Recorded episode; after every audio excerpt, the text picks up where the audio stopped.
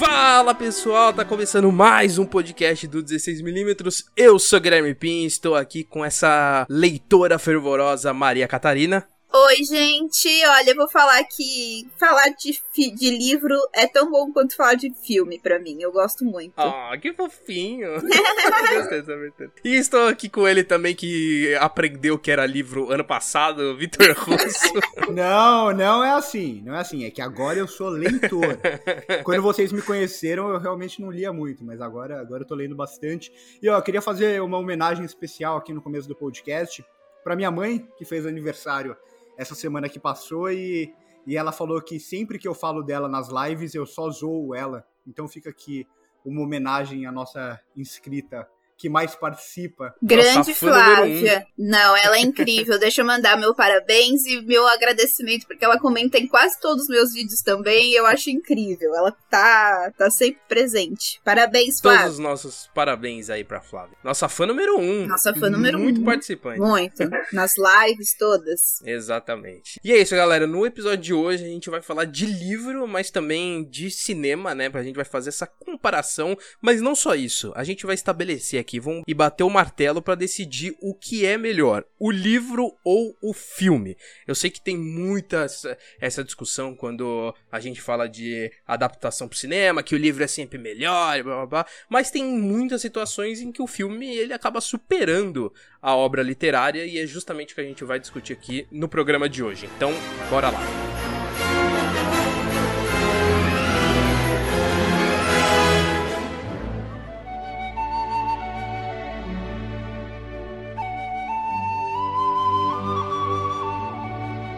Então bora lá. A, gente vai começar aqui com uma discussão que acontece muito no grupo do canal. É que, assim, a... o combate do russo não, não está aqui hoje, que é a Ilana.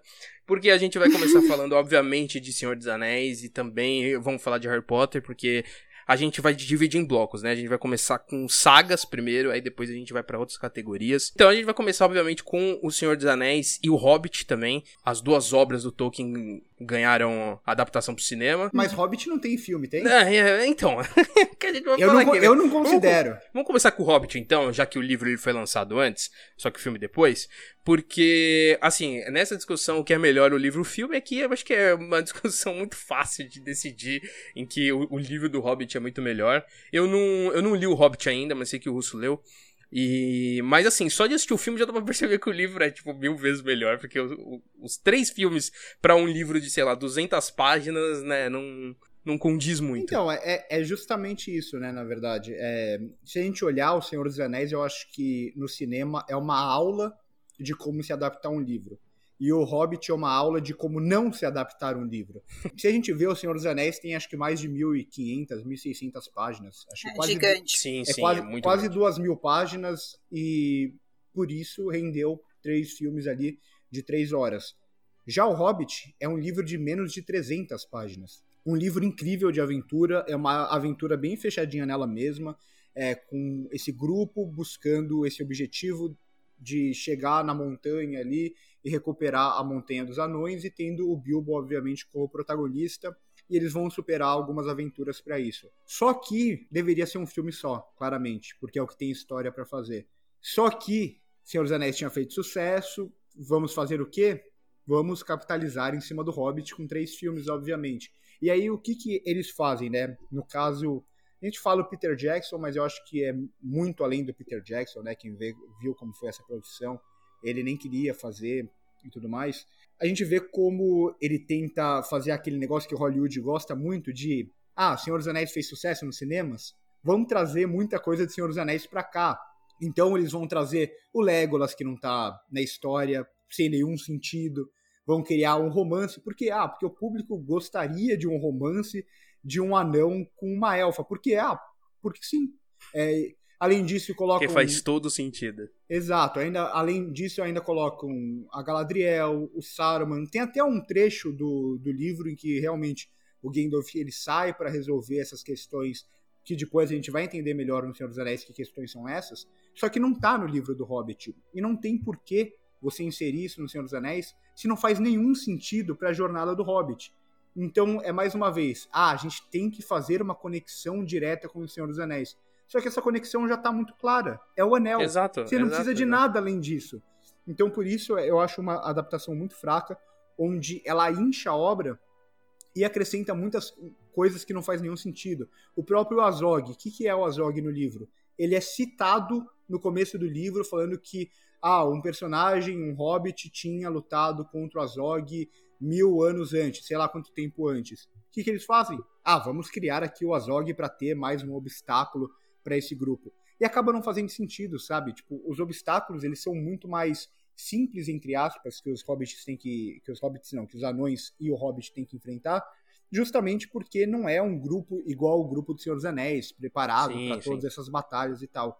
Então, eu acho que vai caindo, e eu acho que até o primeiro filme, apesar dele ser muito mais longo do que precisava, ele ainda tem um pouco dessa jornada do Hobbit. Eu acho que gradualmente isso vai se perdendo no segundo e principalmente no terceiro, no que eles transformam a batalha dos cinco exércitos em um negócio que é pra ser super grandioso e que não faz nenhum sentido. Ah, aquela sequência lá do primeiro filme, na água, deles no barril, aquilo é, é, é muito legal, assim. É uma Sim. cena ali que, que eu acho que funciona muito bem, e eu acredito, né, eu não li o Hobbit, mas eu, eu acredito que traz esse espírito mais infantil que o Tolkien colocou, né, no Hobbit. praticamente todos os acontecimentos importantes do Hobbit estão nos filmes. Até por isso eu acho que teve alguém que fez uma. Não é nem montagem, né? Uma reedição do Hobbit, cortando várias partes e deixando o filme, acho que com duas, três horas, e falaram que ficou muito melhor. Eu nem cheguei a assistir. Mas faz muito sentido, porque todas as cenas que, que tem no Hobbit, né? Todos os momentos do Hobbit, tem cenas no, no filme que se parecem. É a cena dos Trolls, essa cena dos barris, é, a cena ali na, na caverna com os orcs. Então tem meio que tudo isso. Só que tem muita coisa a mais que acaba não fazendo sentido. E você trouxe um ponto importante que eu acho eh, legal a gente discutir aqui, porque existe essa questão de adaptação de livro, né? Acho que a palavrinha mágica aí é adaptação, é justamente, porque são mídias totalmente diferentes. O, no Conta- livro a exatamente. linguagem é uma e o tratamento com a história com personagens é uma coisa, e, e no filme tem que ser um negócio totalmente diferente. Por isso que O Senhor dos Anéis, como você comentou, é uma aula de, de adaptação, porque é isso, se você lê o livro do Tolkien, mano, só a parte ali do condado são anos até o Frodo sair. E no Exatamente. caso, o Peter Jackson ele coloca essa sensação de urgência, né? Porque o filme ele tem que Uhum. correr, você tem que contar ali uma Exatamente. história em duas, três horas. Então ele corre com a história, mas ele corre trazendo os elementos centrais. Eu acho que isso é o mais importante, porque O Senhor dos Anéis é um puta livro, mas também um puta filme. É isso que é legal, porque Exatamente. você, você tem as duas mídias que são muito diferentes, só que as duas têm as suas qualidades, né? O livro, como você tem mais tempo de trabalhar o universo, como você tem mais tempo pra ler também, você embarca naquele universo mais devagar, só que você embarca de fato. E no filme, como ele tem que apresentar tudo um pouco mais rápido, ainda assim ele consegue te embarcar na, na história, você entra com aqueles personagens de uma forma absurda que marca todo mundo, assim. Então é, é realmente uma aula, podemos E dizer. tem um componente nisso tudo que passa pelo Senhor dos Anéis, vai passar por outras sagas também, que é a questão de ser um universo diferente do nosso, né? De ter as suas particularidades. Isso, quando vai para o cinema, precisa encontrar os lugares e as formas de se mostrar ou se falar isso. O cinema ainda tem a vantagem de ser uma mídia que a gente que pode trabalhar com é, locação, a parte de caracterização, todas essas partes já são responsáveis por adaptar o que a gente vê, a gente cria de imagens visuais no livro, né? É, eu não li também, mas eu digo assim numa, numa questão de mundos fantasiosos no geral. Tem coisas que vão ter que ser impressas nos diálogos, só que como fazer isso de uma forma que não fique chato? Ah, então tem toda uma logística de adaptação que eu não sei. Aí eu queria muito ter alguém para que falasse dos livros do Senhor dos Anéis como em geral, para saber se é assim, é livro, filme, livro, filme ou livro, filme. Ou se ele pega os três livros e, tipo, adapta é, a história para os três filmes. Não, é exatamente isso. Cada, é porque assim, é- é- é- cada livro é um filme, obviamente, só que ele puxa ah, elementos de um livro pra outro. Exemplo, acho que a morte do Boromir é do Boromir acontece no segundo livro, só Isso. que ele morre no primeiro filme.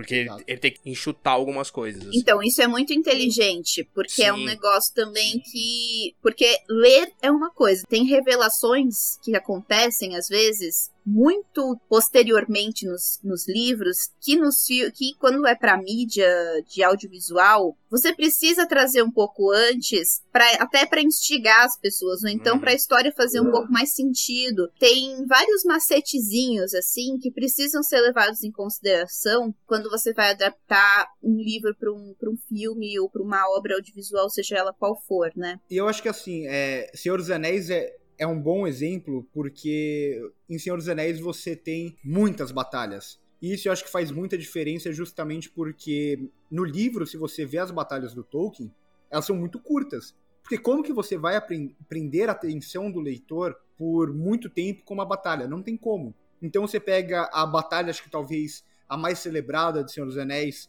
que é a do segundo filme ali do Abismo de Helm, ela acaba no, antes da metade do segundo livro porque justamente não tem como você fazer isso. No próprio Hobbit, a Batalha dos Cinco Exércitos, como a gente vê tudo sob o ponto de vista do, do Hobbit, né, do Bilbo, o Bilbo ele toma uma pancada na cabeça, acaba, é, apaga, e quando ele acorda, já, já acabou, acabou a batalha. batalha. Exato. É, é algo que o Tolkien não tinha como fazer. E você fazer um filme, você escrever um roteiro, nada mais é do que você conseguir pensar visualmente na, naquele material, né? Exatamente. E eu acho que é por isso que a adaptação funciona muito bem. Eu acho que a melhor coisa da adaptação de Senhor dos Anéis é tirar as músicas.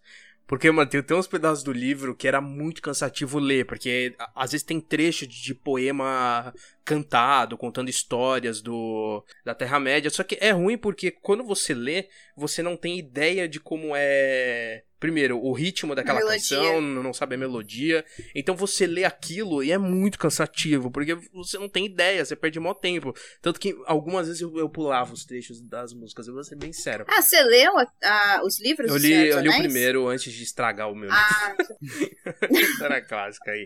E, e, então agora, já que a gente já elogiou bastante Senhor dos Anéis, a gente vai pro sucessor dele. Não, né? não, não, vamos não ficar em Senhor dos Anéis. Vamos ficar em Senhor dos Anéis. não, vamos falar do sucessor dele, que no caso, obviamente, a gente tá falando de Harry Potter. Uma saga gigantesca aí, não só na questão de livro, mas também de filme. E em questão de adaptação, assim, eu li só os dois primeiros Harry Potter. E eu acho que os filmes adaptam, assim, muito bem o, o que é trazer pro cinema também de assim, é, existe muito essa discussão de que, ah, você assistiu um filme, depois lê, o primeiro lê e depois assistir é, você vai ficar comparando, vai achar sempre erros e tudo mais. Só que eu acho bom também para ver como que funciona a cabeça de quem adapta também. É importante ver, ah, é. ah, por que, que ele tirou essa cena? Por que, que ele colocou essa no lugar? Por que, que ele fez isso aqui e não ali? Eu acho isso legal. É bom também questão do Senhor dos Anéis, né, que, que, a gente tava comentando, você lê e você entende perfeitamente o que o Peter Jackson fez e por que que ele fez aquilo. Por que, que ele tirou tal personagem? Por que, que ele diminuiu tal cena? Por que, que ele estendeu outra? Então isso é muito legal. Em Harry Potter eu sinto isso também. Ou até porque ele mudou tal personagem, né? Que a gente vê em Seus Sim, Anéis. Exato. Como Gimli, ele não é um alívio cômico no, nos, nos livros. Ele é um personagem mais sério. Uhum. E ele se transforma no filme. O próprio Merry e o Pippin, em muitos momentos, eles são mais inteligentes até do que o Frodo e o Sam. E aí no filme ele cria esse alívio cômico. Eu acho que isso é um negócio que a gente pode até ver em adaptações, como cinema, e muitas vezes ele pede um pouco mais desse humor para prender o público, que não necessariamente tem na literatura. E só antes de começar a falar de, de Harry Potter, que eu adoro, e, muito bom. É, antes de começar a falar de Harry Potter, eu só queria agradecer por esse programa, por você ter tido essa ideia, Gui, porque foi o, o programa onde eu posso falar tranquilamente de Senhor dos Anéis sem ser repreendido. Posso falar à vontade o programa inteiro. Porque todo programa que a gente faz, eu quero ficar falando de Senhor dos Anéis, e não faz muito sentido. Não, né? E você viu que eu já comecei com o Senhor dos Anéis para você já se esbaldar aqui no começo, porque aí. É, porque senão o negócio não anda, anda também. vai ser adaptado. O programa vai ser como que foi adaptado o Senhor dos Anéis, e não tipo adaptação. Passo por passo, todas as mudanças com Vitor Russo. E falando, falando em Harry Potter, eu não posso falar muito, né? Porque eu não li os livros. É, eu critico mais os filmes mesmo, falam que os livros são muito bons e eu vi já muitos fãs, não posso saber se é verdade ou não, mas já vi muitos fãs falando que os livros são muito melhores que os filmes e tem grandes passagens nos filmes até que você, se você não lê o livro, você não entende, né? E acho que isso é um problema grave de adaptação. É, é um mas o meu, meu problema com Harry Potter é mais poder zoar pra, pra falar que é que é cópia de Senhor dos Anéis, do que realmente é. A gente podia até fazer um programa depois, né, um vídeo falando por que Harry Potter é uma cópia de bruxinho de Senhor dos Anéis. Eu tenho uma questão com Harry Potter que é o seguinte. eu fui ler os livros depois de assistir todos os filmes. Então, eu não, assim, quando as pessoas, essa coisa, né, ler primeiro, ver filme primeiro, eu não recomendo ver primeiro porque eu acho que a gente acaba pegando as, lembra as lembranças dos filmes.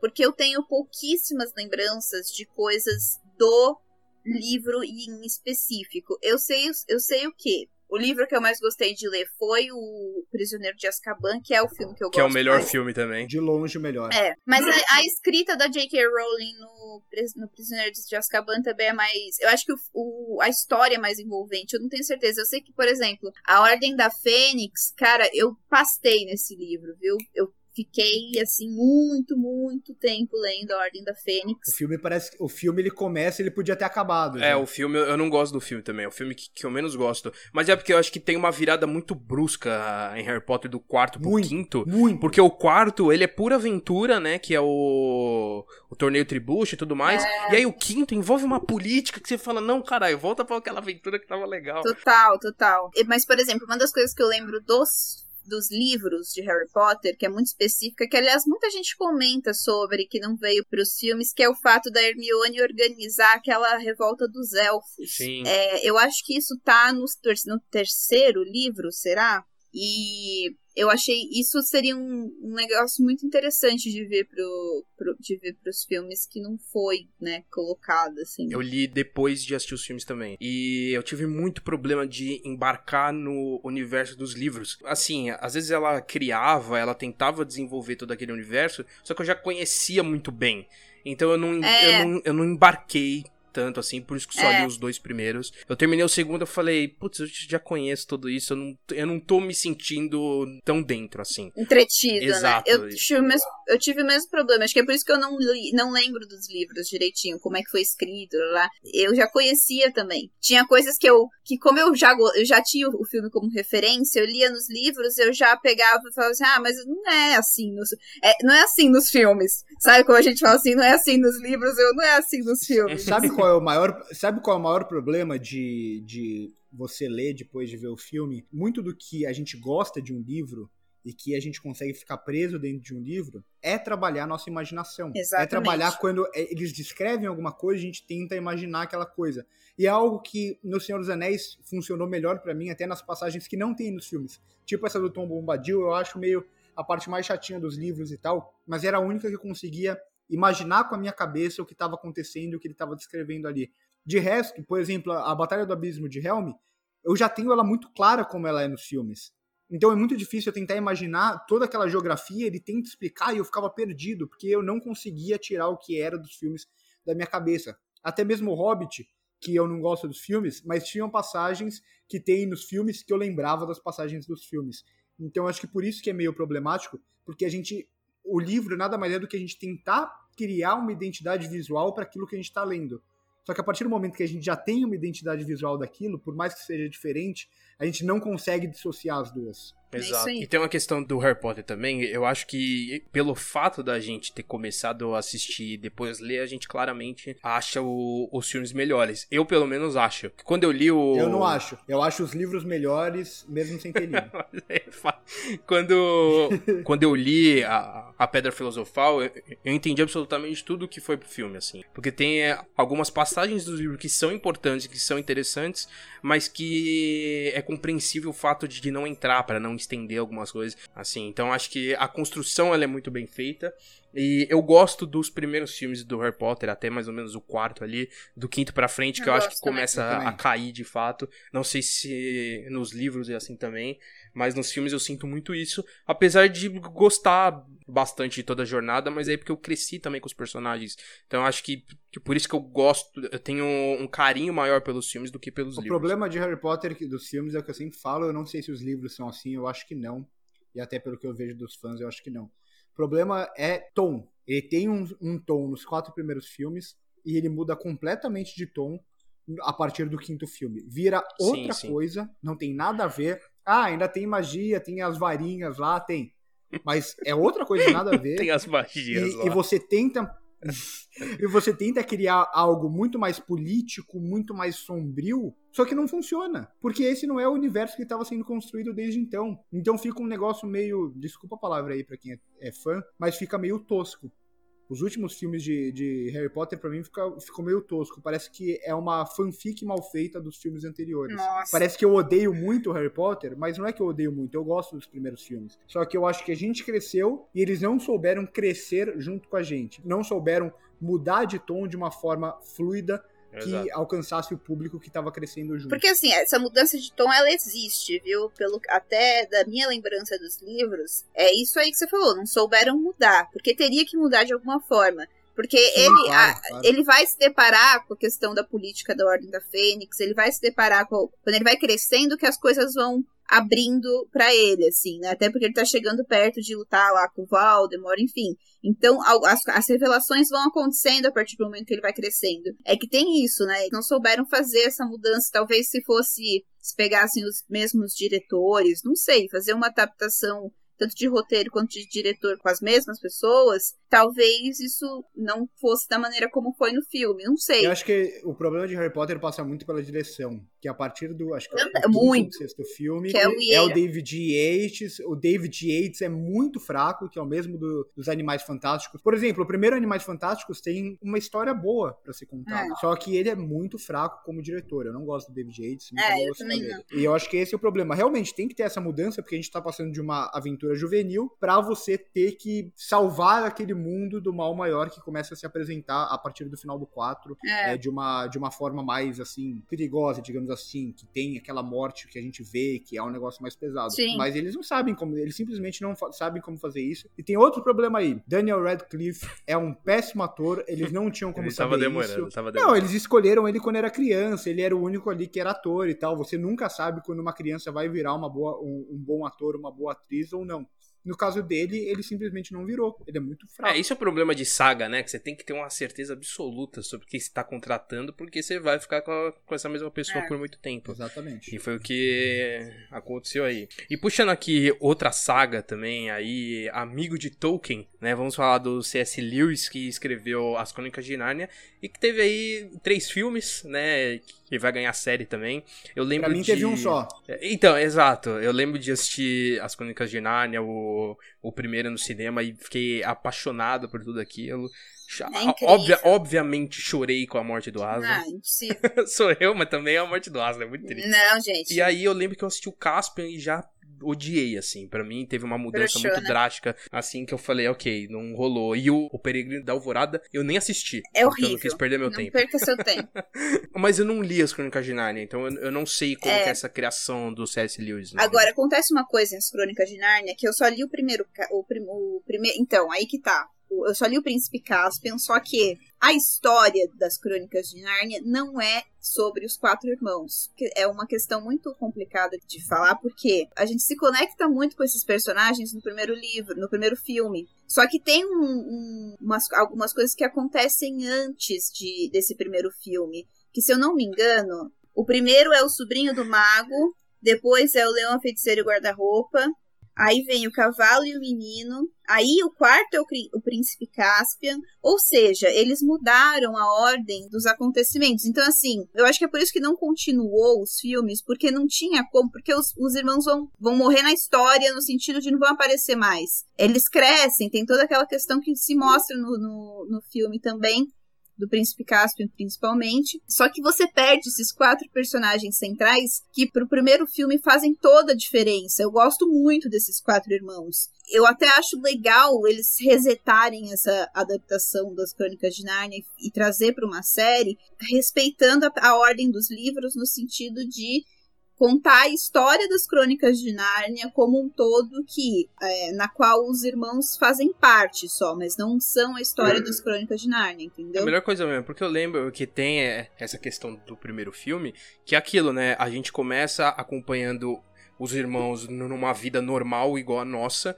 e aí a gente entra na jornada com eles, né? Literalmente eles abrem a porta e entram pra aventura. Então a gente se conecta mais fácil assim, porque é, a gente se vê neles no começo, então a gente acompanha a jornada deles, e aí eles tentam trazer isso pro filme pros próximos, né, de forçar essa, esse retorno à Nárnia pra, pra novas histórias, mas que não fica mais legal, a gente não se sente mais tão conectado com eles e tudo mais, porque eles não tiveram essa coragem de tipo, ah, não, vamos adaptar agora um outro livro, mas vamos trazer outros personagens para assim, o mesmo universo, mas com outros personagens e uma outra história. E mas não rola, porque a gente não se conecta mais. No Príncipe Caspian eles voltam, viu, Gui? Ah, são é, eles mesmos. São eles né? mesmos, são. Tem, a, a, história do Príncipe Caspian, ela respeita o livro.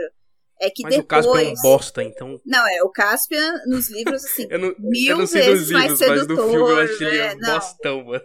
Bostão, É, assim. eu ignorei, to, ignorei todos a partir do, do primeiro. De- depois do primeiro, nada serviu mais. Pô, e o primeiro tem James McAvoy. Não, e tem a Tilda Swinton. E a Tilda. Swinton, É. exatamente. E, tem, e Ai. temos. E temos o, o Liam Neeson como o Aslan, mano. Verdade. Tem, É o não. melhor elenco. E, e deixa eu comentar uma coisa, você falou do James McAvoy, a McAvoy, que eu- a- o meu crush por ele começou em A- As Crônicas Começou de Nárnia. com Fauno? Você Começou. criou o seu crush do James McAvoy como Começou. Fauno? Não, mas não, não, não, mas de- deixa Olha eu te esse falar. fetiche. De- é um fetiche mesmo. Gente, deixa eu falar que na época, obviamente, eu não conhecia o James McAvoy. Pra mim, tipo, não era. Era o Senhor Túminos, entendeu? E eu. Gente, eu amava o Senhor Túminos. Eu amava ele. Eu achava ele uma gracinha. E aí, depois que eu. É a barbicha, é o poder da barbicha, mano. Ah, gente, ele era lindinho, para. Eu tô nem aí. A gente. A gente aceita fauno também. Aquela barbicha ruiva lá, é, realmente. É, e aí, quando eu conheci o ator, aí eu. E eu, engraçado, quando eu conheci o McAvoy, assim, comecei a ver filmes com ele, entendendo que ele era um ator chamado James McAvoy, eu não, eu não associei necessariamente ao, aos, às crônicas de Nárnia. Depois que eu fui lembrar que ele é que faz o Senhor Túminos, e eu falei. Tava em algum lugar do seu eu falei, cérebro e "Ah, você tá não vendo?" sabia. Tinha, Exato. tinha um inconsciente aí falando alguma coisa. Ó, então por enquanto, aqui, do, do que a gente falou de saga, tá um- uma disputa interessante, porque Senhor dos Anéis a gente falou que, assim, os dois são bons, né, tanto o livro quanto o filme. No caso do Hobbit, o livro é melhor, no caso de Harry Potter, né, os fãs eles falam que o livro é melhor, mas pra gente, por ter esse carinho maior pelos filmes, a gente vai falar os filmes. E no Eu não, caso eu falo- das Crônicas de No Nárnia... Harry Potter eu falo os livros mesmo sem ter lido. Não, mas então, nas Crônicas de Nárnia tem os livros e agora a gente vai falar de, de, um, de uma obra que eu e o Russo a gente nem falou tanto no canal ultimamente. Nem, nem teve live, nem, nem teve live sobre isso de mais de uma hora. Nem teve live. Então a gente não vai se estender tanto aqui, mas a gente vai falar de Duna rapidinho aqui. Um livro simplesmente fantástico. A, a minha namorada, ela, ela leu recentemente, então eu revivi algumas passagens com ela e tudo mais. Ela amou também, mas ela não teve coragem de assistir o filme do David Lynch. O que eu entendo é mega compreensível. Tá certo porque ela. O filme é, tá certo ela, porque o filme é mega...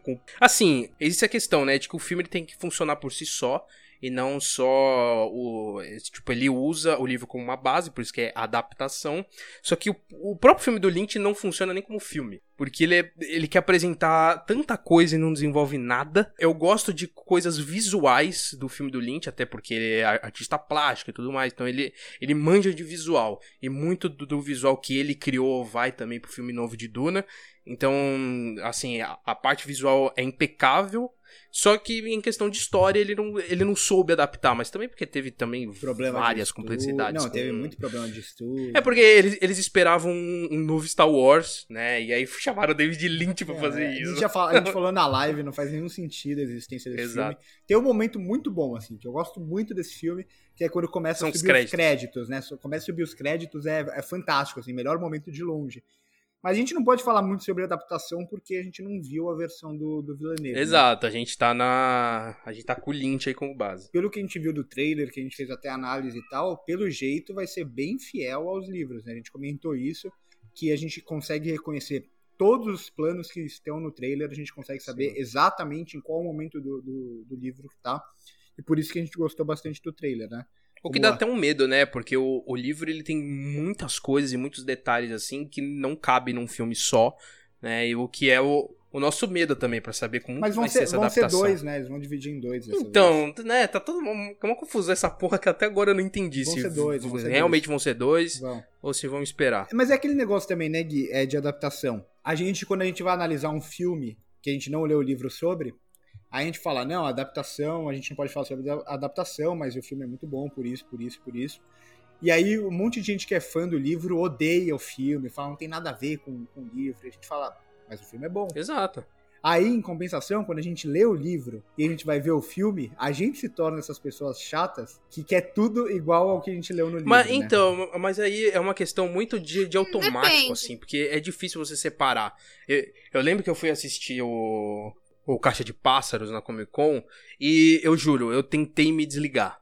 Não, assim, é, muito- eu é tenho- que o filme é ruim mesmo. É, então, aí. Só que o filme é ruim por si só mesmo, É, exatamente. exato. Mas é difícil, eu acho muito difícil separar, assim, porque às vezes você tem muito claro o livro na sua mente, quando você assiste o filme, você fica fazendo essa comparação. Quando você se desliga e não faz essa comparação, significa que o- aí sim o filme é, ele funciona muito mais. Porque aí você não fica pensando, não fica comparando. Você trouxe uma, uma questão boa que, pelo que você tinha. Eu não li o livro, mas pelo que você comentou comigo, acho que eles fazem bem. É justamente não mostrar os monstros, justamente porque no livro ele, eles não conseguem descrever aquilo. Eu acho que é algo que o Stephen King faz muito, em It, por Sim, exemplo. sim. Ele não consegue descrever as pessoas que, que veem a coisa, ele- elas não conseguem descrever aquilo. E é muito difícil para alguém que está fazendo uma adaptação para o cinema disso como colocar no filme alguma coisa que você não consegue descrever. E, e para mim é, é a pior coisa do, do filme de 1990. Eu acho que eles até fizeram um pouco melhor na versão nova, né, no It 2 atual, mas também não é perfeito nesse sentido. Então tem esses problemas da adaptação que é muito fácil para o escritor falar: ah, é alguma coisa que ninguém consegue descrever.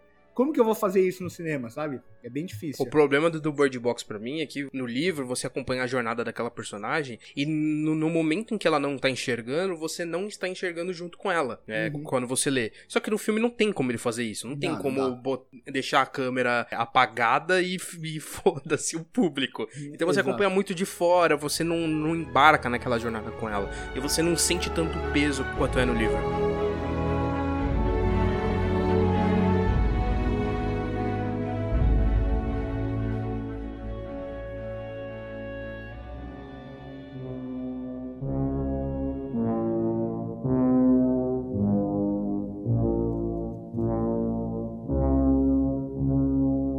Já que você citou King, é, existe também. Assim, existe um universo Stephen King quando se fala de literatura e cinema, porque se não teve um livro adaptado do King, eu, eu acho que não existe isso. Acho que todos os livros dele já foram adaptados. Eu acho que é o escritor com mais adaptações, né, pro, pro. É, é também porque ele escreve pra cacete. Ele deve escrever, sei lá, uns 10 livros por ano. Nunca vi. É é uma máquina de escrever, o que significa que, obviamente, tem. Ô Gui, eu, eu posso fazer. Posso te cortar É. só pra fazer um, um jabazinho do canal? Pô, Pra quem lógico. se interessa em adaptação do, do Stephen King, tem um vídeo no canal, uma lista das melhores adaptações dele pro cinema. Olha aí. Os melhores filmes. Na verdade, os melhores filmes de adaptação dele, que são adaptações dele, até porque eu não li aqueles livros, então eu só pude falar da parte cinematográfica dele. Não, e com certeza tem esse filme na lista, que no caso é o Iluminado, que aí eu acho que com certeza o filme ele é muito superior ao livro. Porque, assim, existe também uma questão de ordem de você conhecer aquela obra, porque eu primeiro assisti o Iluminado, depois eu li.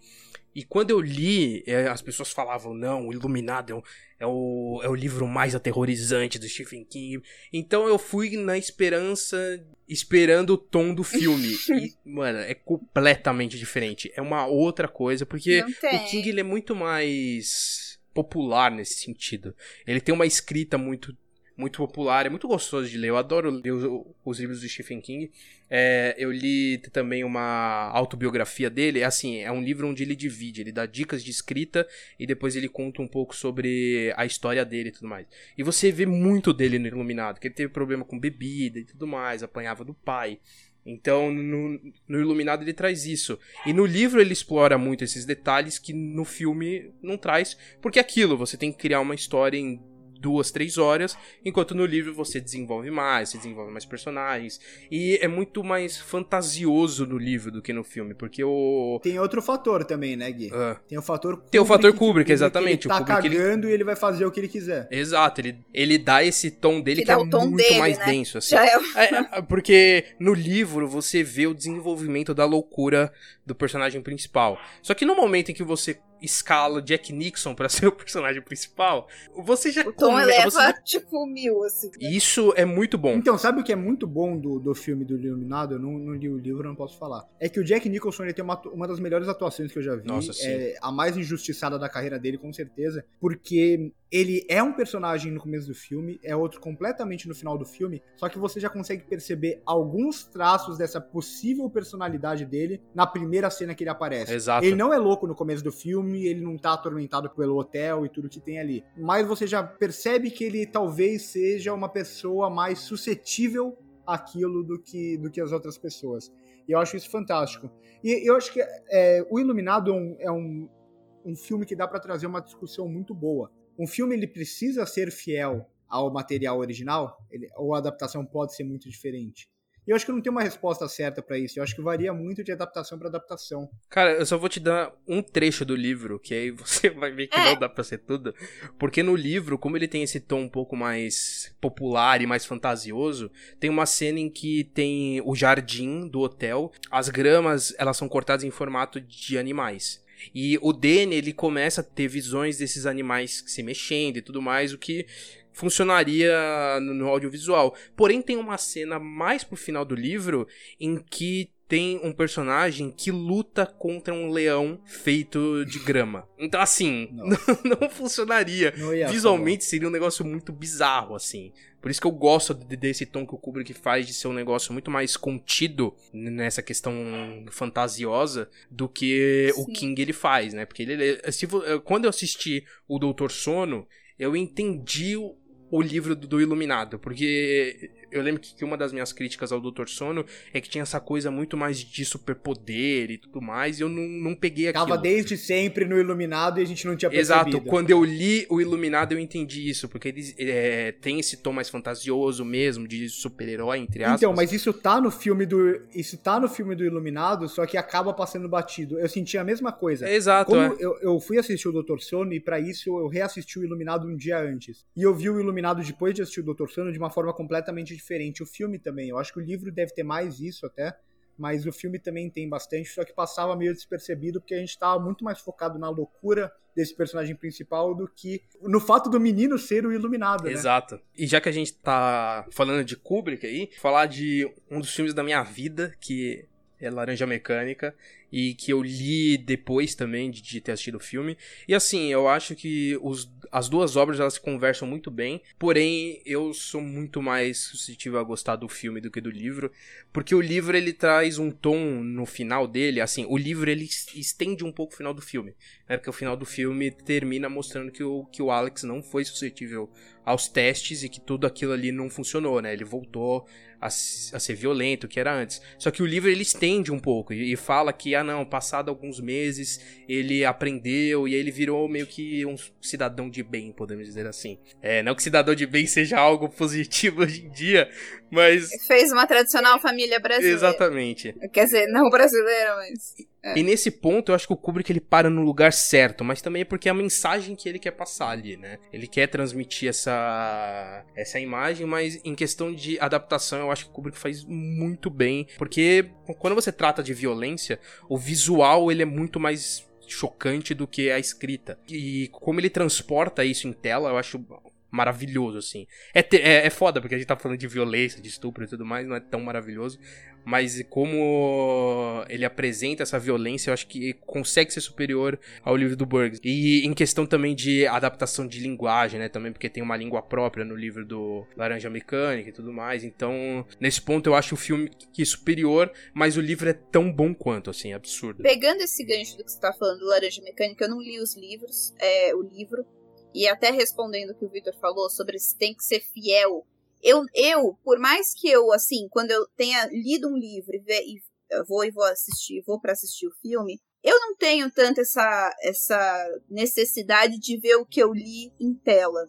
Eu não tenho de verdade. Eu sou muito é, aberta a ver uma obra inspirada num livro do que a tradução de um livro para um filme.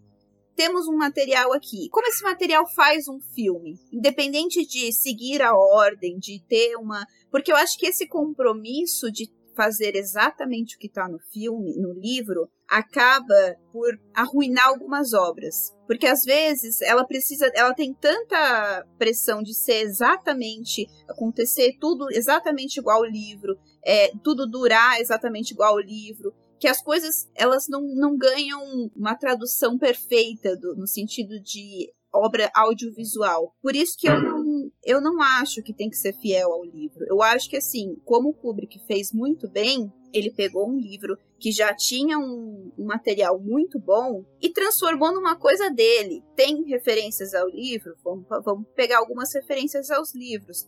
Mas ele não, não, não quis trazer exatamente Sim. o livro para o cinema. Por isso que o Stephen King odiou, né? Exato. É, mas é, é, é, é compreensível como escritor. Imagina, você escreve uma obra e levam pro cinema e mudam sua obra. Tipo, é compreensível. Mas, pro... porra, quantas pessoas então, passaram a ler uma porra denominada por causa do filme? Sim, tudo bem. Mas ainda assim, você, como escritor, é a sua obra, sabe?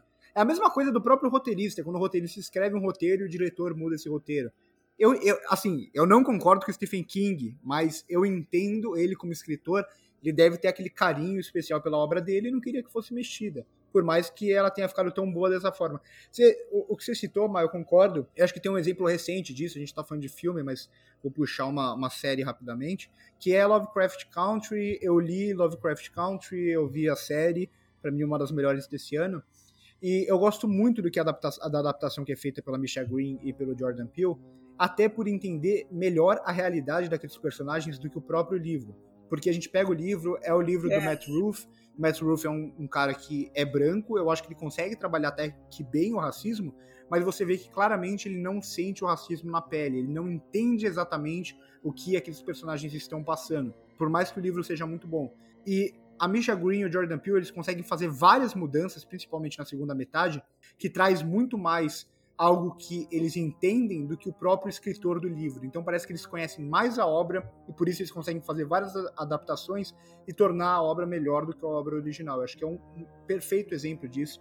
É o que eles fizeram em Lovecraft Country. É, é a questão de, que, de quem tá na mão, sabe? Eu vou trazer outro autor aqui que eu acho que, como o Stephen King, tá numa disputa boa ali de adaptação, que é o, o John Green. É um, é um autor que eu, eu li só um livro, que no caso é o filme que a gente vai tratar aqui, que é A Culpa das Estrelas. Que eu lembro que o, como eu comecei a ler foi muito engraçado. Porque tinha uma menina da minha sala lendo, assim, no período da escola. Eu falei, mano, por que, que você tá lendo isso? Todo mundo já sabe que ela morre. Aí ela falou, não, quem morre é ele. Aí eu, quê? Aí eu li, eu li pra ver se ela tava falando a verdade. Eu li, sei lá, em um dia. É, é, é tranquilo de ler.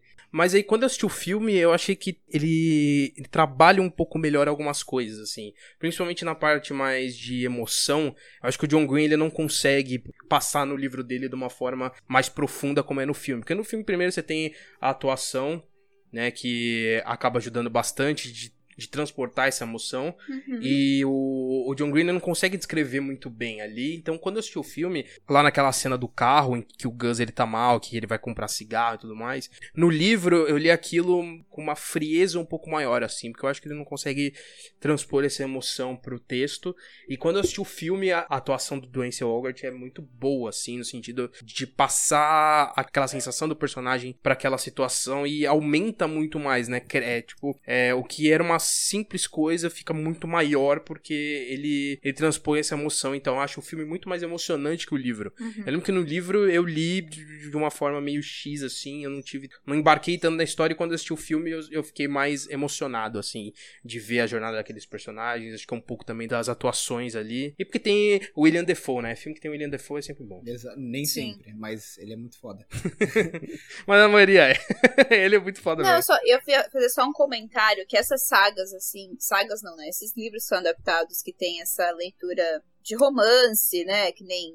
Acho que tem o, o, John Green, o antecessor dele é o. Nicholas Spark. Ele, que escreveu aquele John, The Notebook, enfim. Existe já uma expectativa. Já existe um, uma expectativa dos leitores desses livros, assim, que normalmente são aquelas pessoas que vão. E, a gente é jovem, é, jovem é ótimo, né? A gente é mais, assim, adolescente. Mas quando é adolescente tem essa coisa de querer ver o casalzinho, né? E pá, não sei o quê. Então eu acho que quando vai para pro cinema, isso vai com uma expectativa expectativa também muito, muito grande de querer agradar fãs, sabe? Eu, eu, gosto do Culpa das Estrelas, não li, não li os livros, mas eu acho um romance muito, muito bonito, muito bem construído, as atuações, é o tipo de... Não, e iniciou, iniciou uma fase de romance adolescente com doença. Nossa, é verdade. Exatamente. E, enfim, uma, a única leitura do Nicholas Sparks que eu fiz foi Querido John, e assim, é totalmente melhor que o filme, com certeza, né? Mas assim, que hoje eu já não consigo mais ler, sabe? É, pego o querido John assim, eu falo, gente, eu, em, três, em três páginas eu canso. Porque é uma leitura também para uma determinada. É, é Mas eu, eu, acho que isso vale um pouco para quando os escritores são muito famosos e aí é uma adaptação acima de tudo daquele escritor. Vale até para Gillian, né, do, do Objetos Cortantes lá, né, do Sharp Objects, do Garoto Exemplar também. Ah, é uma adaptação de um livro dela. O mesmo para Jane Austen. Ah, é uma adaptação de um livro da Jane Austen. Então acho que isso pesa um pouco. Acho que nisso entra até um pouco a Agatha Christie. Aí eu já acho que entra também outra questão que é adaptação de mistério, adaptação de suspense para o cinema muitas vezes é muito difícil de se fazer. No livro, ela consegue trabalhar muito bem vários personagens ao mesmo tempo e a gente consegue entender muito bem a lógica por trás do que o Poirot tá pensando, como ele tá tentando resolver aquele quebra-cabeça. Acho que tem alguns filmes realmente dela que conseguem fazer isso melhor. A primeira versão do, do Assassinato do Expresso do Oriente faz isso muito bem, ou o próprio filme recente, que não é uma adaptação, né, que é o o Entre Facas e Segredos, mas é como se fosse uma adaptação de uma história nunca contada da Agatha Christie, consegue fazer isso melhor, mas eu acho também bem, é bem difícil você adaptar mistério e suspense pro, pro cinema para você manter o público envolvido e manter o público tentando adivinhar aquilo que está acontecendo. Falando essa questão de, de autores conhecidos, vou falar de Bonequinha de Luxo, porque Bonequinha de Luxo não sei se todo mundo sabe dessa informação, mas é um conto do Truman Capote, né? Grande escritor do uhum. jornalismo, não sei o quê. Que era um conto que fez muito sucesso na época e um sucesso, assim, por conta da, da escrita ousada dele, né? Ele fala de uma prostituta, a gente tá falando aqui da década de 50, né? Aquela coisa tradicional, Estados Unidos, sei o quê. Ele traz uma adaptação de uma prostituta que vive uma história que tem as suas as suas, os seus momentos super pesados. Ele se inspirou muito na, na, na vivência, na, nos contatos que ele tinha com, a, com as mulheres da, da High Society lá dos Estados Unidos, nova-iorquinas e não sei quem. Então ele traz um pouco daquele universo porque é uma prostituta de luxo, não à toa o filme chama Bonequinha de Luxo. O livro tem estupro, o livro tem aborto, o livro tem um monte de coisa muito pesada para aquela época. Então foi, quando o livro lançou, foi um só, só deu ele, assim, falando sobre ele. Aí, quando isso vai pro cinema, e assim, eu não eu queria muito ter achado, eu vou fazer um jabá também, já que o Victor fez do, do, do vídeo dele, eu vou fazer um jabá do meu vídeo de da Audrey Hepburn, porque eu amei muito fazer aquele vídeo. E eu não li exatamente, eu não achei, não li porque não achei o conto do, do capote, mas eu li um outro livro que chama Quinta Avenida, 5 da manhã, Audrey Hepburn, Bonequinha de Luxo e o Surgimento da Mulher Moderna. Senhor! É, é um, tá é um livro ou é, são 10? É uma coleção de 10 livros?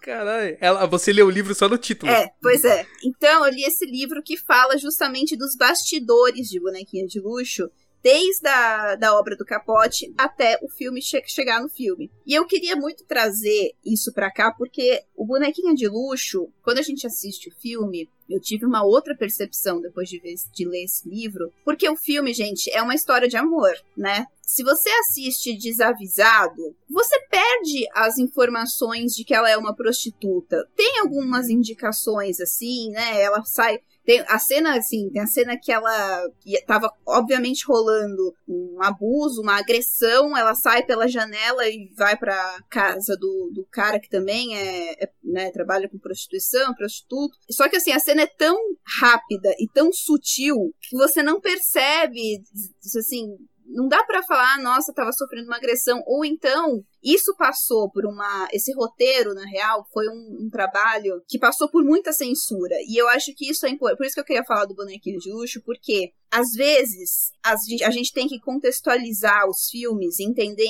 em que época que eles se passaram, para entender se a adaptação não passou por algum tipo de censura. E eu tô falando da década de 50, de 60, mas até hoje isso acontece um pouco não, talvez não no sentido de, ah, vamos censurar porque, né, isso é pesado e tal, mas a questão de quem vai vender esse filme, quem vai vender esse Sim. filme tem que pensar também no que que eles, no que que o público gosta, no que que o público vai assistir. A família tradicional brasileira, é, nova-iorquina, no caso ali, não ia assistir a Audrey Hepburn, que já era uma atriz ali com uma carreira conhecida, já tinha feito Sabrina, já tinha feito um monte de coisa ali, não ia assistir um filme dela em que ela é prostituta, em que ela tem. que ela aborta, que ela é estuprada. Não iam colocar Mas, mas assim, eu, eu acho que essa questão ela não precisa nem de ser temas assim, ah, morais, é, que não vão assistir por, por esse tipo de questão, questão política e tal.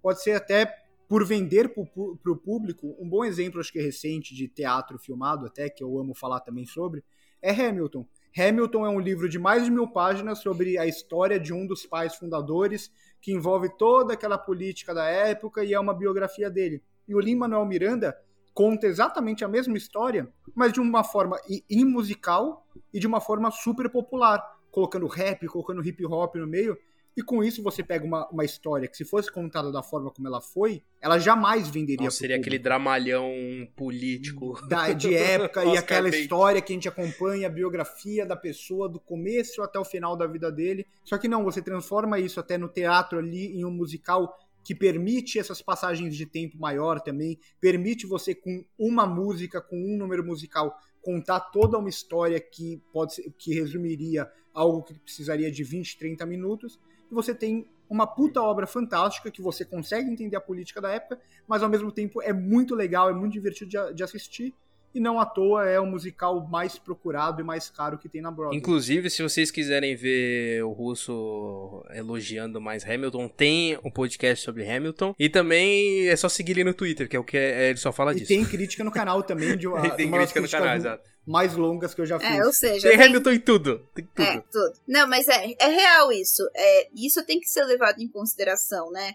Quanto desse roteiro adaptado vai passar na mão de, dos produtores executivos, né? Da galera que vai fazer dinheiro com aquele filme. Mas tem a questão moral é interessante de Sim, pensar também, porque, por exemplo, em 61 também foi lançado um filme da Audrey que chama Infâmia, que é um dos melhores filmes dela para mim, assim que é a adaptação de um. é do William Wyler. Curiosamente, os filmes que eu mais gosto dela são do William Wyler, que adaptou uma peça de teatro também chamada Infâmia, que conta a história de duas, uh, duas professoras, uma delas lésbica, só que tá nesse momento de se descobrir e se apaixona, né, pela, pela amiga e não sei o quê. É um, é um drama, é um drama lindo, é lindo no sentido pesado, mas bonito. Mas esse filme, na época, foi completamente ofuscado, porque tinha essa questão, né, tipo, ou seja, uma adaptação bonitinha, história de amor, não sei o quê, que não tem nada a ver com o que o Capote escreveu,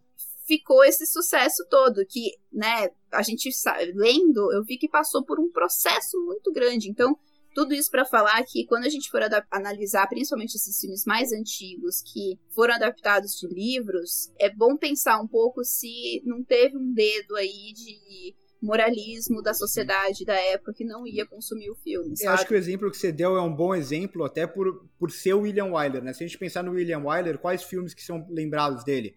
Ben-Hur, o melhor ano da, das nossas vidas, A Princesa e o Plebeu, o vento do, o, o, Morro dos Ventos Uivantes e ninguém pensa em Infame. Infame e é um filme incrível, gente. Se vocês, se vocês puderem assistir assim, é eu recomendo muito.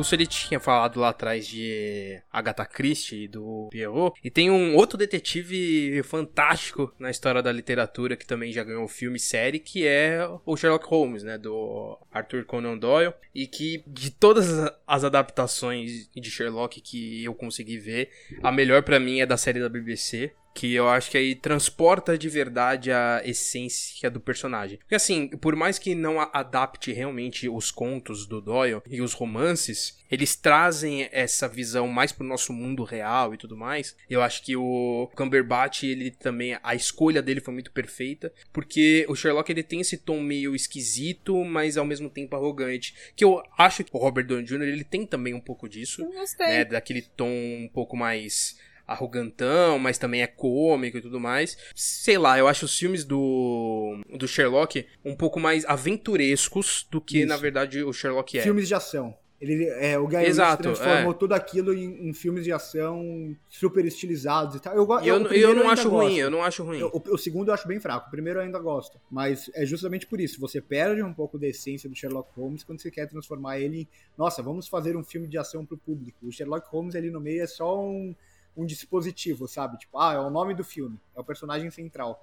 Mas o foco tá Exato. muito mais na ação do que no mistério. É, e, não, e é estranho, porque assim, o Sherlock ele tem conhecimento de luta, só que ele Sim. não usa a, a, tipo, a violência física, podemos dizer assim, como uma forma de ganhar as coisas. Ele só usa isso num último momento, mas o que ele faz é usar a mente dele. E a arrogância dele, eu acho que é o ponto central da série, que eu revi agora a primeira temporada, que eu acho fantástico, assim, porque o tom de humor e o tom que o Cumberbatch dá, assim, de zoando os seres humanos, né? Dessa coisa. E tipo, mano, como é triste ser vocês. Esse espírito dele eu acho muito bom. E assim, Sherlock voltou à tona um pouco recentemente. Porque, primeiro, as pessoas descobriram que ele não existiu, o que eu fico chocado. é absurdo. Que aí perceberam, nossa, Sherlock é um personagem de ficção. Que incrível. Mas. Imagina quando eles descobrirem que Hobbit e Elfo não existiram também. Não Olha existe, só. Exatamente. Que choque que vai ser. Exatamente. Mas porque saiu aí o Enola Holmes, né,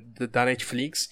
E assim, a, a minha namorada é, fã, é muito fã de Sherlock Holmes. E ela odiou, mas assim, um ódio profundo pela representação de Sherlock. Não pela Enola, é, eu gosto do filme, tenho as minhas críticas ali, mas o Sherlock desse filme, ele é um bocó, tipo, Muito. ele é um bananão. Eu não critico diminuir ele, mas eu acho que no momento em que você não traz a essência dos personagens para aquele universo, é você não só enfraquecer os próprios personagens, mas enfraquece a própria Nola, na minha Sim. visão. Sim. Porque assim, se ela, se eles estivessem no nível em que eles são de verdade, principalmente o Minecraft, acho que a adaptação do Minecraft ela é a pior de todas, porque é muitas vezes ele é superior ao Sherlock em muita coisa. E nesse filme ele é totalmente apagado. Tipo, é um personagem muito X ali. No momento que você diminui eles para aumentar a Enola, eu acho que também enfraquece um pouco a personagem também. Hum. Porque se ela tivesse no mesmo nível e quem sabe um pouco superior ali, assim, só o fato de você colocar o Sherlock como mega arrogante e aí sim fazer a Enola com um carisma sobressair ele, eu acho muito melhor do que a forma que foi feita. Porque o Sherlock ali, ele não desvenda porra nenhuma, mano. Ele é o pior detetive do mundo. É, ó, tá, o Sherlock e o Mycroft, eles passam pela irmã e eles não reconhecem. Isso, isso se você, para quem acompanha Sherlock, é, sabe que isso seria impossível, assim. Porque, sei lá, pelo cheiro do perfume que ficou há 15 anos atrás na roupa dela, eles iam adivinhar. Eu não, não li os livros da Enola, não sei se realmente é assim ou não. Mas uma coisa que eu até falei na minha crítica é que Enola Holmes ela, ele funciona muito melhor quando o filme fica sobre a Enola Holmes do que quando Exato. você puxa esses personagens. É mais do que a forma como eles são retratados. É o fato de ter eles no filme. No filme. Eu também acho. Não deveria ter simplesmente não deveria ter. Deveria ser a história da irmã do Sherlock Holmes. Delas, é. E mencionar só, não precisa ter, precisa comparar Exato, ela com ele. menciona. Menciona. Caralho, mano. Fala, Dá, dá uma, uma desculpa tosca, assim, ah, ele tá resolvendo um caso em tal lugar. Exato! Não precisa chamar ele para resolver o, caso da mãe. Inclusive, isso até faria sentido nessa questão da, da, arrogância.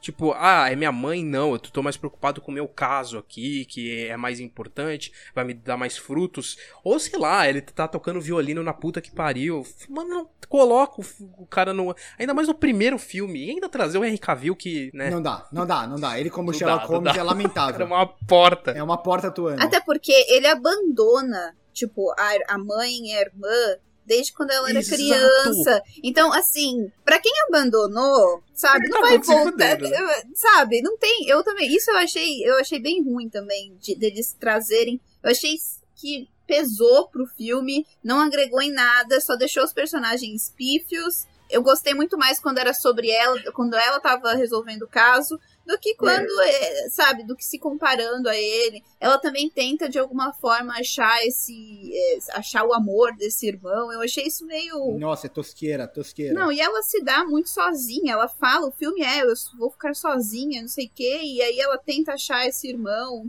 Eu, acho, eu achei isso muito desnecessário. E já que a gente tá falando de série, né? A gente tá falando aí de Henry Cavill. Vamos falar também de uma outra atuação onde ele tava à porta, que é o The Witcher. Que no caso, o russo, ele, ele você leu e jogou, né? Eu só joguei. Opa. Então eu conheço o The Witcher só do 3, né? Eu nem joguei os, os anteriores. E eu vou falar que eu, assim, eu, não li os contos, então eu não sei como serve como adaptação. Mas a série em si, eu, eu não, não sei lá, eu achei uma bosta. Então, eu acho que esse é o português bem claro, assim. Não sei, isso achei é, uma bosta. Eu vou fazer uma defesa da série, não acho ela tão boa também. Eu espero que ela melhore nas próximas temporadas, porque, assim, o começo dos livros é muito difícil de se adaptar. Mas muito difícil. Porque os primeiros livros são contos separados, aleatórios, que, tipo, se passam no mesmo universo, mas se passam com uma grande distância de tempo. Então, na série, o que eles tentaram fazer foi justamente você criar uma relação e colocar todas essas personagens centrais, no caso, o Garrett de Rivia, a Yennefer e a Ciri, a série tenta colocar eles em todas as histórias, o que no livro não faz sentido, porque a Ciri, em uma das histórias, ela é uma criança, na outra, ela não é nem nascida ainda. Então não teria como funcionar isso no livro dessa forma. Mas na série eles tentam fazer, porque senão ia ser uma série muito focada nele e que ia deixar as duas no começo muito de lado, como acontece no livro, né? Então, é, não gostei tanto da série também dessa primeira temporada. Eu acho que pode vir a evoluir.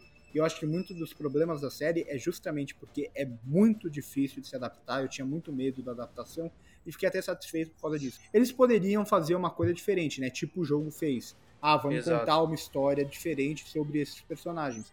E o The Witcher 3 é, eu já zerei acho que umas quatro vezes com meu irmão, é, é um jogo absurdo. E é complexo, né? Porque ao mesmo tempo que eles querem adaptar o livro, eles têm que pensar que o público maior acaba sendo do jogo. Só que eles não querem fazer a mesma coisa do jogo, porque quer ser fiel ao livro. Só que se fizer fiel ao livro, o público não vai gostar porque conhece muito do jogo. Então é, foi uma decisão muito complexa ali deles. Ao mesmo tempo, você pega um, os livros que são poloneses, você coloca o Superman para ser o, o Geralt, que não faz Não, mas, sentido. mas eu, entendo, assim, eu entendo a escalação dele porque foi ele que quis ser escalado também, né? Ele, ele fez campanha não, pra caralho. E, e, ó, eu vou ser bem sincero, eu não acho a atuação do, do Henry Cavill ruim, porque não tem como a atuação do, do Geralt ser ruim.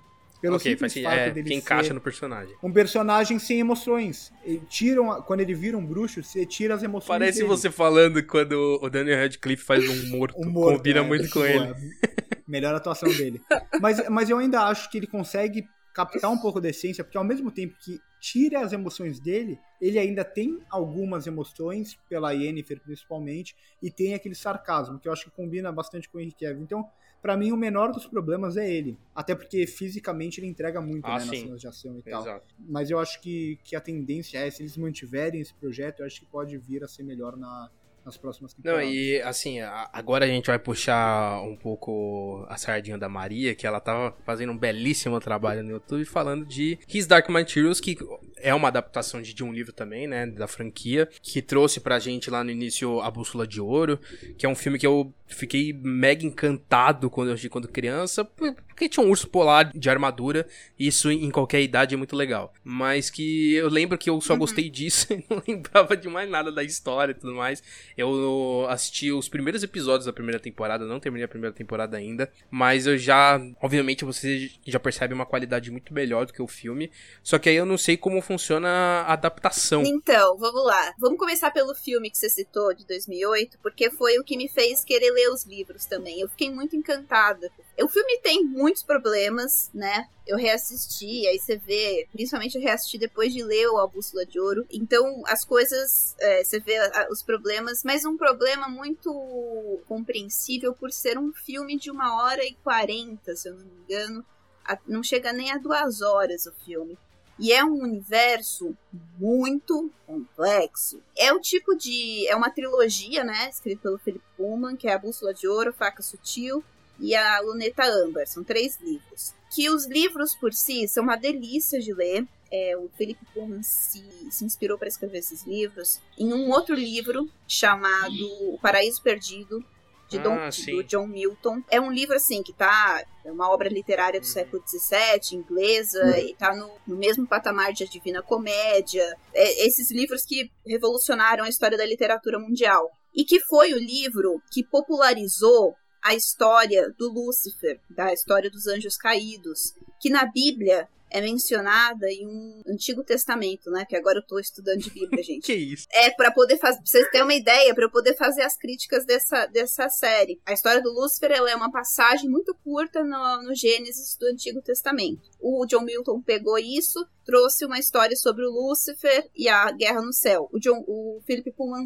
pegou esse livro do John Milton e fez uma história de fantasia em cima disso. Por todo esse caminho já dá para entender que é um, os próprios livros já trazem referências que você precisa pesquisar e entender para compreender o que, que é o Demon, o que, que é o pó, o que, que é agora entrou outro universo o que, que é os, o que, que são os espectros.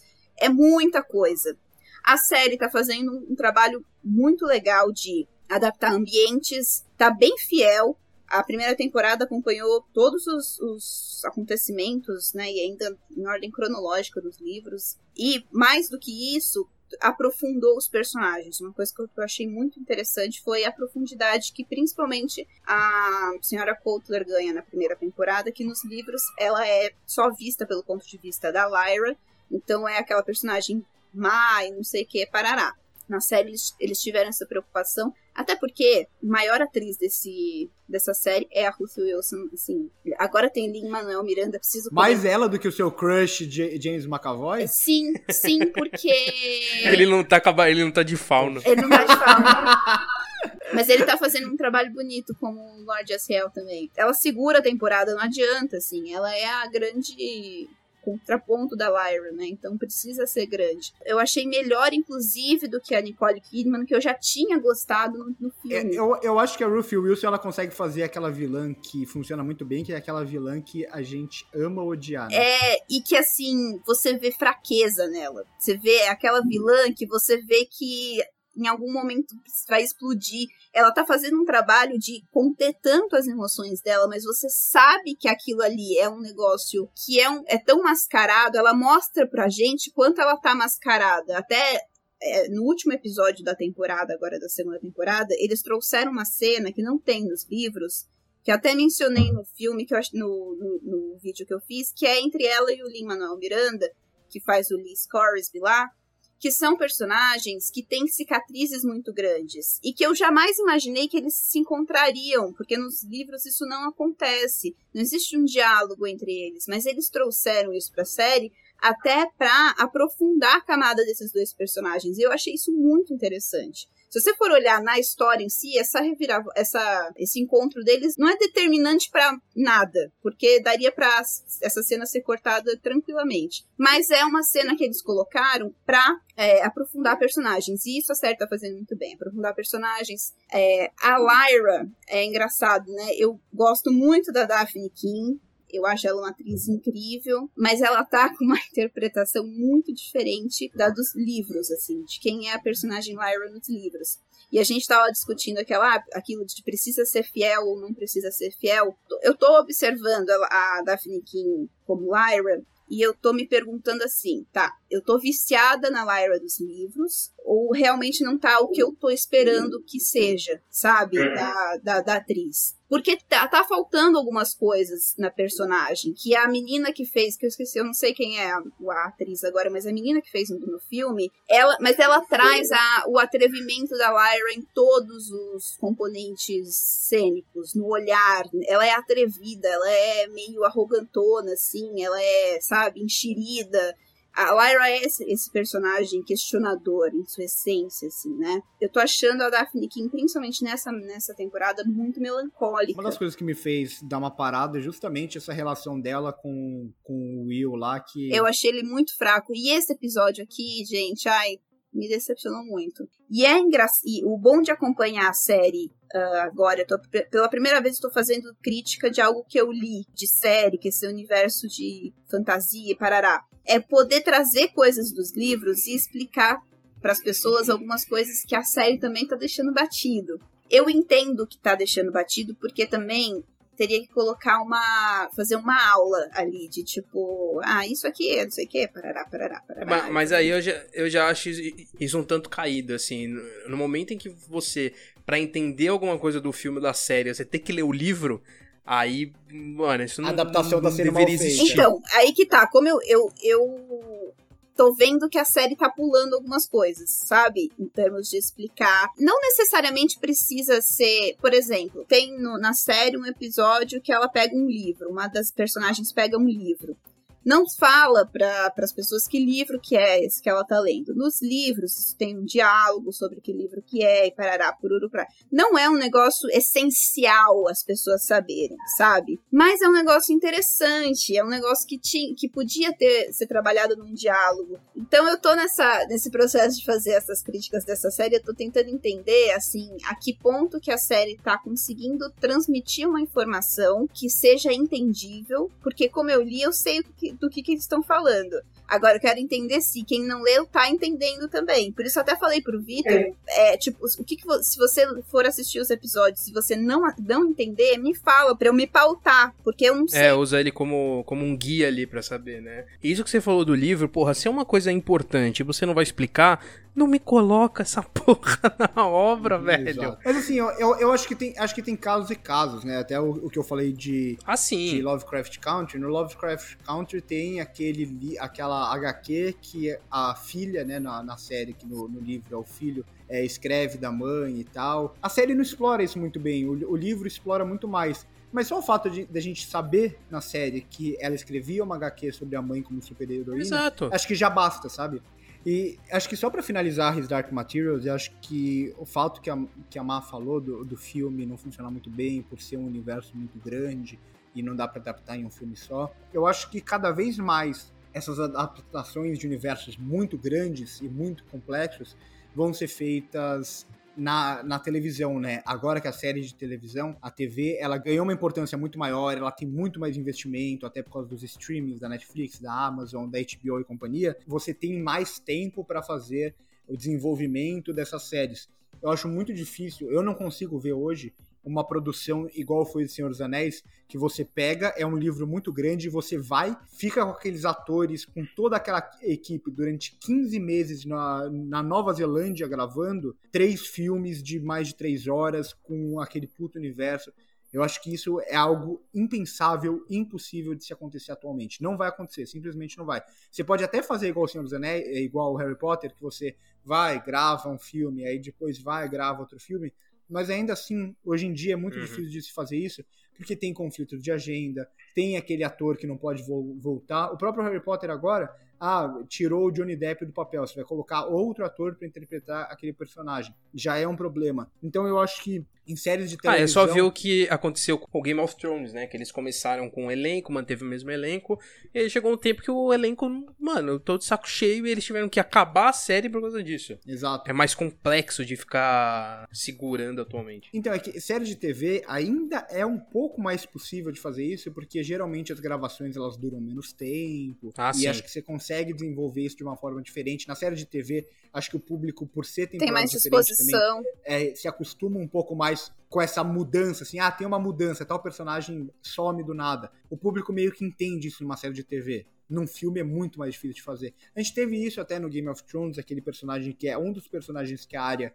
é, eu não vou lembrar o nome dele agora, que a área tava na lista dela de matar, e o ator na vida real morreu, e o personagem foi esquecido na série. Ela nunca matou esse personagem na série, e o público não sente muita falta disso, sabe? Então eu acho que isso é algo que na série ainda é mais aceitável. O meu ponto principal é justamente que eu acho que essas adaptações de universos muito grandes vão ser feitos muito mais em séries de televisão e projetos como O Senhor dos Anéis, até por isso O Senhor dos Anéis é uma, uma trilogia e uma saga dos cinemas incrível eu acho que é muito difícil de ser feito no cinema novamente. É, e que pode trazer isso pra série, né? Vamos ver aí como vai ser essa série da Amazon, do Senhor dos Anéis. Mas já que a gente tava falando de His Dark Materials e todo esse universo da HBO, né? A HBO teve uma belíssima sequência de adaptações. Recentemente a gente teve o Watchmen, que, que também é uma adaptação. No caso, é uma adaptação barra continuação, né? A gente teve adaptação é, não na, na, essência da palavra com o filme do Zack Snyder, que não é uma adaptação, foi uma transposição, podemos dizer não, assim. Mas então, assim, eu. eu, eu Ele eu adapta vou... o final, né? Podemos dizer assim. Então, mas eu de vou. uma forma vou... geral. Eu vou, eu vou rebater você, Gui. aqui. Você vai defender o Zack Snyder? Infelizmente vou. Que É, isso? Porque muito fã da HQ, e a gente é muito fã, talvez. Eu acho que é a, a melhor HQ que eu já li, eu acho incrível. Ela tem um tom completamente diferente do filme. Assim, por mais que as imagens, visualmente, ela é quase transposta com aquela idealização a mais do Zack Snyder, com aquelas câmeras lentas e com aquele contra-plongé, e que ele realmente não entendeu muito bem os super-heróis, né? Os super-heróis, entre aspas, da HQ, que lá eles são uns filhos da puta, mas no cinema ele coloca. Ele dá Mas- uma certa idealizada naquilo. Mas é bom porque o tom é diferente. Mas ele, eu acho que ele consegue sustentar bem o tom dele no filme, por mais que seja diferente das HQs. A HQ é melhor? Sem sombra de dúvidas. Com o final da, certeza. Da HQ faz muito mais sentido do que do filme? Com Com certeza. certeza. Mas ainda assim, eu, eu, eu não desgosto como muitos fãs da, das HQs, da HQ, né? Desgosta do filme. Eu acho que ele consegue ser consistente e fazer uma adaptação que, vamos ser bem sinceros, era muito difícil, quase impossível de ser feita pro cinema. Sim, sim. Então eu acho que ele consegue se sair relativamente bem com isso. Tem até crítica, né, nossa no canal, eu tava meio empolgado. Tem. época. Talvez eu não goste mais tanto assim do filme, mas É, exato. Eu, eu acho que a gente se exaltou muito na Muito, época. Porque eu acho que foi na época da série também. A gente tava, tava, é, muito tava pra com a lançar a série. série, né? Tava pra acho. lançar, acho que tinha saído o trailer já e a gente tava mega empolgado com a série. Mas ainda assim eu acho o filme, o filme uma boa adaptação pro cinema, apesar dessas mudanças, e acho que justamente por causa dessas simples mudanças de tom ou de como você vai ver tal personagem, que eu acho que ele faz bem. Ele traz pro, É. pro lado dele, assim, né? É, é um dos melhores filmes da, da carreira dele. Eu concordo discordando. É, é um dos melhores filmes da, da péssima carreira dele. Na série, a gente tem um pouco isso no sentido de adaptação, porque, assim, é uma, é uma sequência que não existe em quadrinho, então é uma, continua é uma continuação em série do quadrinho, né? Então, assim, não é Exato. uma adaptação de uma obra já pronta, mas ele pega elementos e a, e a essência, né? Que, que é muito do que a gente falou aqui, que às vezes é, é muito mais importante você adaptar e resgatar a essência do que a história, assim, começo, meio e fim, igualzinho. E é muito mais importante o clima, toda a essência dos personagens, inclusive o próprio Dr. Manhattan, que foi que é um- uma questão muito complexa de se trabalhar. A série conseguiu isso muito bem num episódio que eu acho maravilhoso desse conceito de presença e tempo do Dr. Manhattan, que é mega complexo, em texto é muito mais fácil de se trabalhar do que no audiovisual. Só que ainda assim a série conseguiu fazer isso muito bem, de transpor essa essa, vamos lá, vamos repetir a palavra, dessa essência do personagem e conseguir trazer muito bem pra televisão e representar ele muito bem, apesar de, de muitas pessoas criticarem a cor dele, mas enfim. Nossa, pelo amor de É, Deus. criticarem um personagem azul e alienígena dos É. quadrinhos, mas enfim. É, são pessoas que não valem a citação. Exato. Então, é assim, o, o que eu gosto muito da série é que ela não só entende a essência do Dr. Manhattan, mas ela entende todo o universo e ela muda muita coisa do universo, mas sem mudar aquilo. Isso é muito bem feito. Além de pegar Uhum. coisas que estão na- nas HQs, mas que não são tão trabalhadas lá. E puxa de volta pro centro da série, o, Ju- o Justiça Encapuzada, é, é- eu acho que é, o episódio dele é uma das coisas, Nossa, uma é obra-prima, né? E é um personagem que tava lá, né? Ele era da primeira versão lá dos Minutemans e não era tão explorado, você não tinha uma identidade do personagem.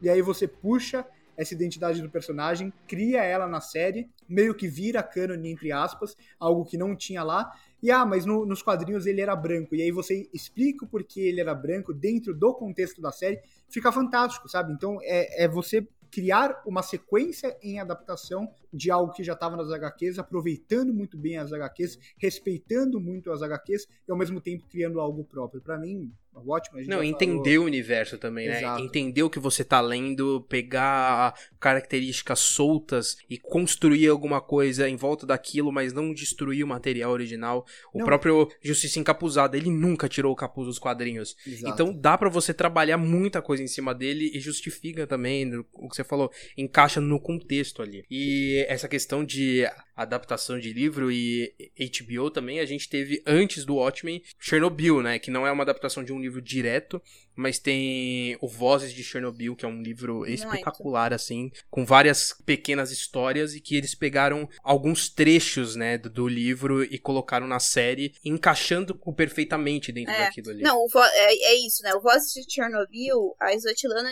ela escreveu pensando em dar voz para as pessoas, né, que viveram Chernobyl. Não, independente, assim, tem ali vários tipos de pessoas, de vários contextos diferentes. E a série, ela focou bastante no acontecimento na usina, né? O que, que aconteceu dentro da usina e como isso implicou ali os físicos, né? As pessoas que estavam envolvidas nesse acidente. É uma série espetacular que eu amei muito. A única ressalva que eu lembro que eu fiz no livro, do, no, filme, no vídeo do, da série, foi que a parte que diz respeito à população, que é mais onde a Svetlana foca, ela é a parte menos trabalhada, eu achei, assim, na série, né? Ainda que, que tenha a menção da Ludmilla, que é a primeira personagem, inclusive, lá do, do livro da Svetlana. É, foi a única coisa, mas não, é, não foi um problema, porque eu gostei de como a série adaptou, trouxe um, um evento complexo, né? Um evento que, sei lá, um,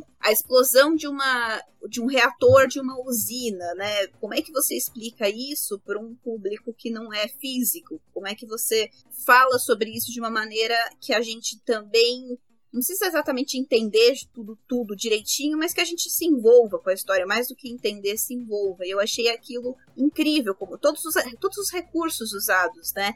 Eles bebem muito no livro a questão da ambientação também, aquele aspecto alienígena que a, que a cidade toma, né? Que sim, as vilas tomam. Sim. Isso é um futuro distópico, né? Total. total. Isso, isso é muito descrito nos livros, assim, pelos, pelos personagens. E a questão dos cachorros também, que é aquela que eles matam os cachorros, isso tem nos livros também. Então é o que o Gui falou. Eles pegam trechos do livro para trazer para a série e fizeram uma série belíssima, assim, que foi super premiada. Eu, eu, vou trazer uma, uma visão diferente, não li o livro e acho que isso muda muito, né, a nossa percepção ao que a gente tá falando muito aqui. Mas eu não senti essa falta da, da eu acho que a, a, representação de uma personagem como se fosse o olhar da população, para mim foi muito suficiente, muito satisfatório em toda essa narrativa. E concordo muito com o que você falou, é, de trazer o público usando elementos muito difíceis de se explicar.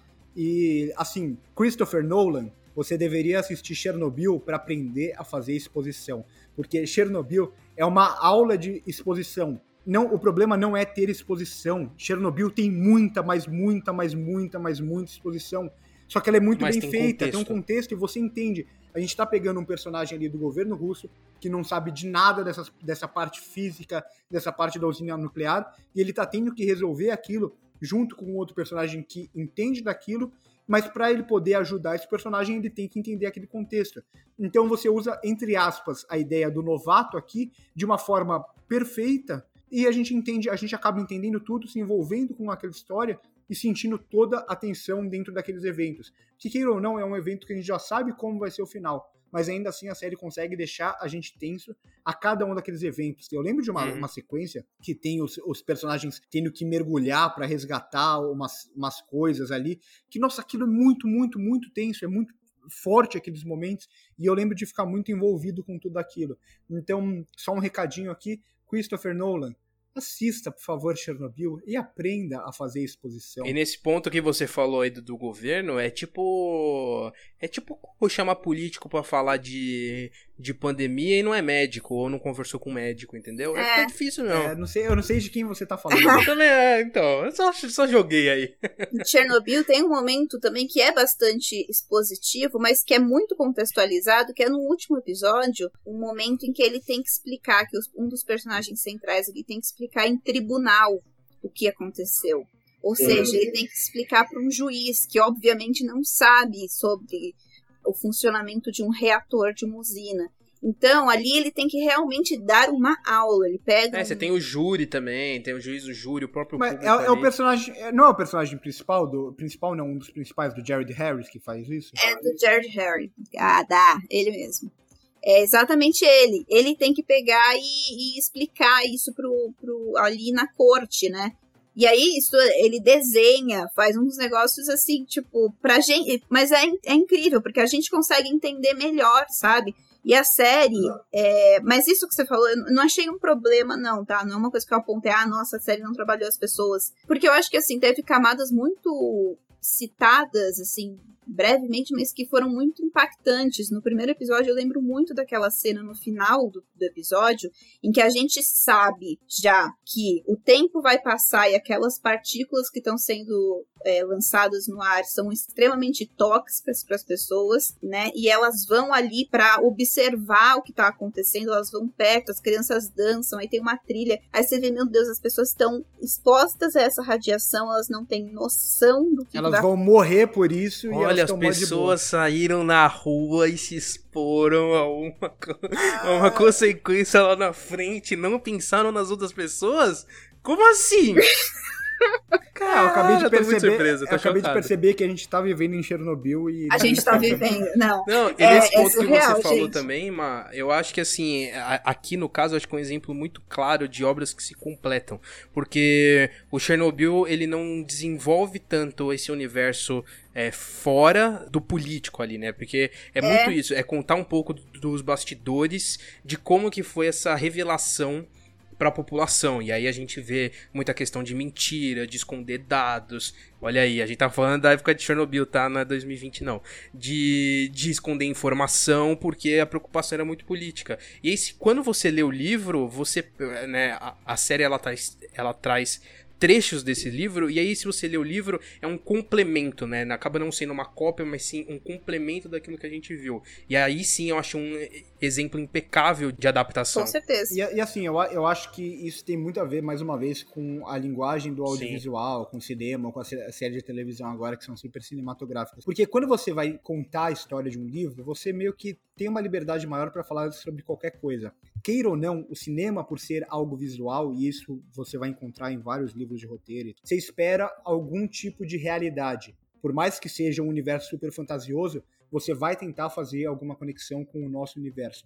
Então, a partir do momento que você vai fazer uma série de Chernobyl e você coloca essa questão política que continua refletindo até hoje, você cria uma aproximação muito maior com o público. Então, acho que por isso que eles fazem essa escolha para a série que funciona muito e bem. É, e é engraçado porque mais do que entender o que aconteceu em Chernobyl, é entender o que Chernobyl representa, né? Exato. Representa um, um evento que aconteceu que foi muito sério e que o governo escondeu da população e que por isso, e não só da população, mas enfim, até hoje tem coisas de Chernobyl que as pessoas não sabem, como que um, um governo lida com um evento desse, com uma, uma imprevisibilidade dessa, né?